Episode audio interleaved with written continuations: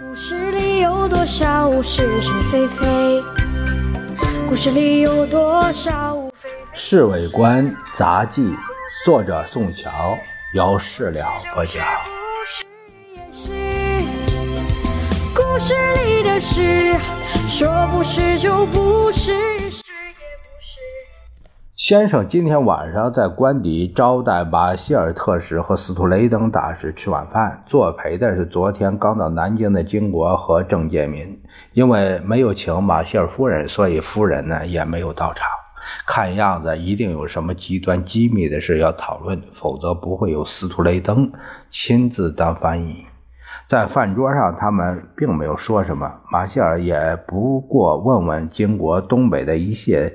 一般的情形和郑介民根本没有多谈。可是饭后，先生把他们通通让到办公室里，这也是很少有的情形。平常总是在客厅里坐的。他们一直谈到将近十二点钟才结束。先生送客出来的时候，满脸都是笑容。两个客人走了以后，金国和郑介民又待了半个多钟头之后才告辞出去。他们走到院子里，先生突然对郑介民说。以后每天发两个电报、电报给我就好了。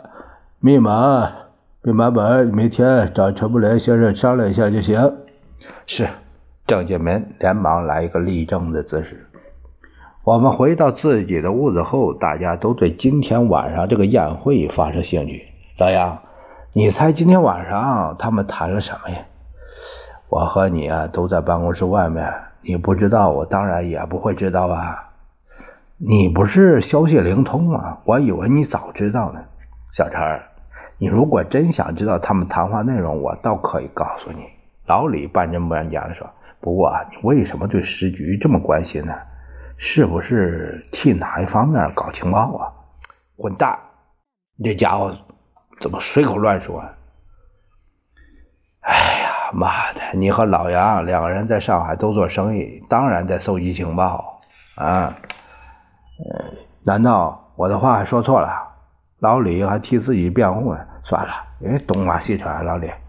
老杨插进来说：“呃，他们到底在谈什么呢？你怎么会听到？我刚才正好派到先生办公室那后窗之前，对他们谈话多少听到了点。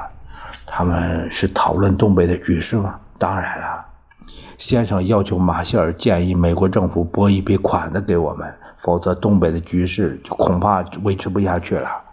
马歇尔这么说，他说可以考虑，同时又提出反要求，希望先生能够同意他们扩大美国军顾问团的职权。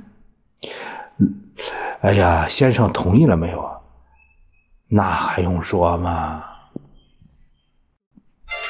故事里的事，说是就是，不是也是。故事里的事，说不是就不，